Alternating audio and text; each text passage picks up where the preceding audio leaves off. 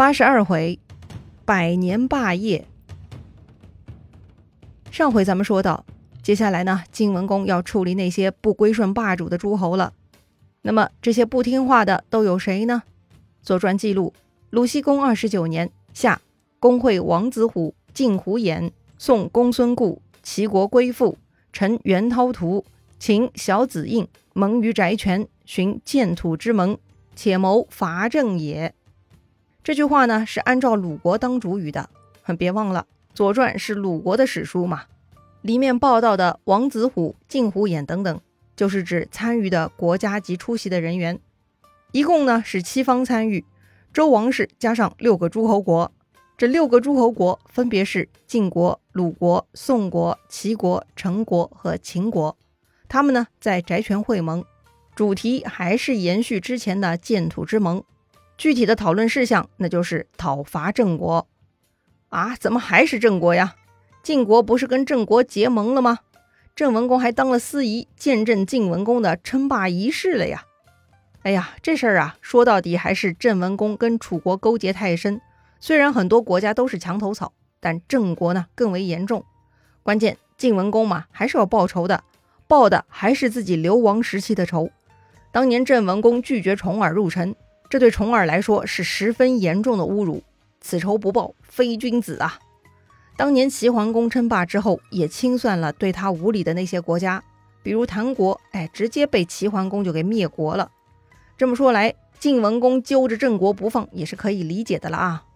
这一次晋国讨伐郑国的战争呢，前面咱们介绍过，虽然会盟的时候很多国家参加了，但最终呢，只有秦国真正响应了晋文公。秦穆公派兵助战，也杀到了郑国。这一年呢，是晋文公七年，鲁僖公三十年。要说呀，郑国气数未尽啊，他们呢派出了有胆有识的烛之武，居然说动了秦穆公，最终秦国不战而退了。这段的详情呢，咱们在前面六十三回也提到过，记不清楚的小伙伴可以再回听一下。当时秦国退兵，让晋国很难堪。胡衍就劝晋文公下令进攻这群不守信用的秦军，但是呢，晋文公没有同意。他说呀，跟秦国翻脸就是不仁不智不武，所以不可以。不仁怎么说呢？晋文公认为啊，自己能够顺利回国继位，那是离不开秦穆公的帮助的，恩将仇报那就是不仁。再说不智啊，虽然晋文公称霸了，但是跟晋国最铁的同盟还是秦国。失去同盟国家，那就是不明智啊。最后一点，不武。晋文公认为啊，秦晋互战，局面混乱，那也是不符合武德的。基于这三点，晋文公决定撤军。正好郑国大夫请求在晋国队伍中的郑国公子兰回国当太子，这事儿呢也算给了晋文公面子。于是晋文公就顺着这个台阶下来了，同意了此事，顺势退了兵。之后呢，这个公子兰就继位成了郑穆公。这些呀，前面也都讲过了。说回晋文公，处理完了这些事情，晋文公呢，只剩下最后一个课题了。啥课题呢？那就是对付北方的敌人。这个敌人呢，不是仇敌之人啊，而是指北方游牧民族戎狄，也称北狄。游牧民族啊，看天吃饭，天气不好，水草不足，牛羊不肥，他们呢就得饿肚子。生活过不好呢，他们就南下抢劫。晋国呀，一直处于北狄骚扰的范围。按说，原来晋文公流亡期间住在翟国很多年，双方关系应该是很不错的。但是呢，北狄也不仅仅是一个翟国，还有很多部落。过不了几天太平日子，他们就会跑出来抢劫。为了应对北狄入侵，在晋文公七年，他再度进行军队改编，专门设置了左、中、右三行来抵御北狄。晋文公任命荀林父率领中行，所以荀林父的后代也称中行氏。屠姬管理右行，先灭管理左行。这三个人啥来历呢？荀林父前面介绍过啊，他是荀息的孙子。屠鸡，屠呢是屠夫的屠，鸡是射击的鸡。关于他的史料介绍呢不太多，但是这个人应该是晋国很能干的一个人物，因为啊后来他的发展还很好，还成为了新夏军的主将呢。再说先灭，先是先后的先，灭是轻蔑的灭。他呢是先轸的弟弟，凭着先轸的影响力，先灭呢也很有机会。三行设立了，他们跟原来的上中下三军又如何配合呢？这个呀书上没有交代，估计呢是有点乱，哎，效果很一般。大概也就过了三年吧，晋文公呢又把三行给裁撤了，增设了新二军。原本晋国就有三军嘛，加上了新上军和新下军，这样呢晋国就有五军了。这一次呢，晋文公任命赵崔为正卿了。晋文公想做这件事情已经很久了，实在赵崔对他的帮助很大呀。有了这样的军队编制，晋国应对戎狄、管理诸侯都绰绰有余。晋文公啊，总算也可以轻松一点了。要说呀，有一些人呢会有这种特性啊，就是长期处于神经紧绷状态，虽然劳累，却还能够保持动力。可是，一旦完成大事，松懈下来，反而身体就撑不住了。晋文公啊，就是这类人。军队改编完毕，一切太平，也就过了一年。晋文公九年的冬天，十二月，《左传》记录，晋文公寿终正寝了。一代霸主有着曲折离奇的身世，完成大业。就此安息了。话说当时晋国的都城呢，已经从早年的翼城搬迁到了绛城。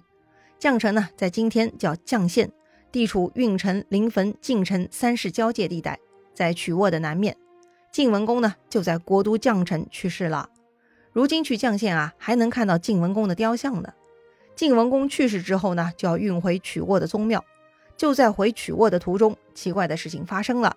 那天，晋文公的棺椁刚刚离开绛城，关内就发出了一种低沉的声音，如同牛叫。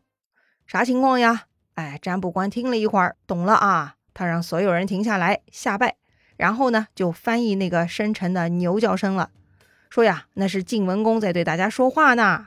哎，说啥呢？说是国君命令他们出兵进攻西方军队呢。哎，这个故事呢，前面介绍秦穆公的时候也提到过啊。当时郑文公先一步去世，在郑国戍守的秦国将领齐子通报秦穆公，说现在郑国有机可乘，可以赚便宜。于是秦穆公派出孟明等人出征了。按照晋国占卜官的意思呢，棺材中的晋文公就是在对此事发出警示呢。要说呀，晋文公活着的时候是反对跟秦穆公交手的，难道去世之后会改变立场吗？哈哈哈，真是开玩笑了。人死了又如何表达意见呢？显然呢，还是别人强加上去的啊！说明此刻晋国国内反对秦国的呼声还是很强烈的。后来的故事嘛，我们都知道了。秦军灭掉了华国，又被郑国商人给忽悠了。之后发现郑国不能打，就班师回国。路上经过崤山，被晋国人打了个落花流水，连主帅孟明等人都被活捉去了晋国都城。这一仗呢，秦国人损失很大，从此秦晋两国就正式翻脸了。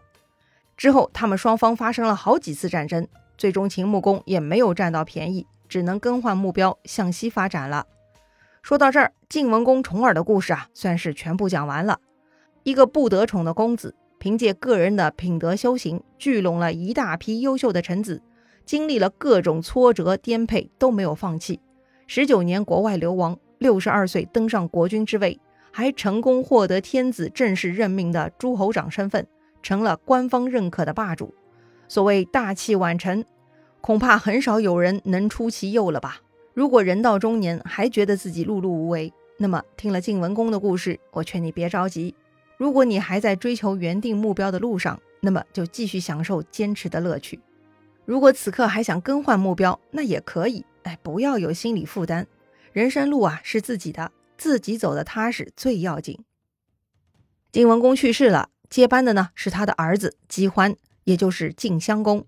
晋襄公的母亲啊叫逼吉，吉呢是他的姓啊，女字旁右边一个吉祥的吉。吉这个姓啊跟姬一样是上古八大姓之一。所谓上古八大姓呢，其实也没有统一的说法，比较主流的说法是姬、姜、姒、嬴、云、归、吉、尧八个姓啊，他们呢全部都是女字旁的。说到晋文公的夫人们，前面呢也介绍过几位，地位最高的就是秦穆公送的那位怀嬴，跟了晋文公之后呢，就叫文嬴了。文嬴很泼辣，嫁给了老年晋文公，但是他们没生孩子，所以啊，他地位高也没用。排名第二的呢，就是逼吉，史料上呢并没有他的背景介绍，估计呢他比较早就跟着晋文公了吧。他的儿子就是姬欢，也就是后来的晋襄公。就算当时晋襄公已经当上了太子，可是他母亲的地位呢，还是没能超过秦穆公安排的文嬴。排在第三的呢，是晋文公在翟国时候娶的那个季韦。季韦呢，生了两个儿子，都留在翟国了。晋文公念旧情，对季韦呢也是很好的。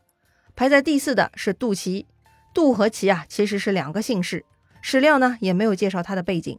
不过呀，他生育了儿子公子雍，所以他的排位仅次于季韦。杜齐之后，那就是齐姜，也就是晋文公在齐国的那位深明大义的姜氏夫人。晋文公继位之后，特地用大礼将她迎接到了晋国。按说呀，她的地位应该也很高，但是架不住晋文公长寿，夫人又多，一不小心呢，就排到后面来了。这个呢，都已经排到第五了啊。第六位呢是周王室贵女，这一位也生了个儿子，名叫黑臀。臀呢，就是那个臀部的臀啊。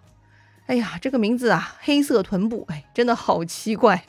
他呢，后来也成了晋国国君，当然这是后话了。晋文公还有很多小妾，都是秦穆公当年送的。这些人呢，也都有孩子，比如前面提到的公子越啊。好吧，看这个样子，晋文公这个霸主身后还得有些故事。确实，跟齐桓公大不相同。齐国呢，在齐桓公之后逐渐衰弱，特别是姜氏国君没有能扭转局面的。直到后来田氏代齐，姜氏的齐国国君彻底被废除，齐国被田氏鸠占鹊巢了。但晋国不同，曲沃桓公这一支的后代其实都挺厉害的。前面晋献公在政治军事上就很有作为，虽然他在儿子的事情处理中非常糟糕，导致晋国乱了几年，但是晋国的整体实力还是很强劲的。特别是在重耳继位后，虽然只有短短的九年，却将晋国推上了霸业的轨道。晋文公去世之后，他的后人也都很有出息，居然就延续了晋国霸业长达百年。这一点，晋文公比齐桓公更成功啊！晋文公之后，晋国呢还有三位国君非常有出息哦。这是哪三位呢？他们都有啥成就呢？他们的故事啊也很精彩。下一回咱们接着聊。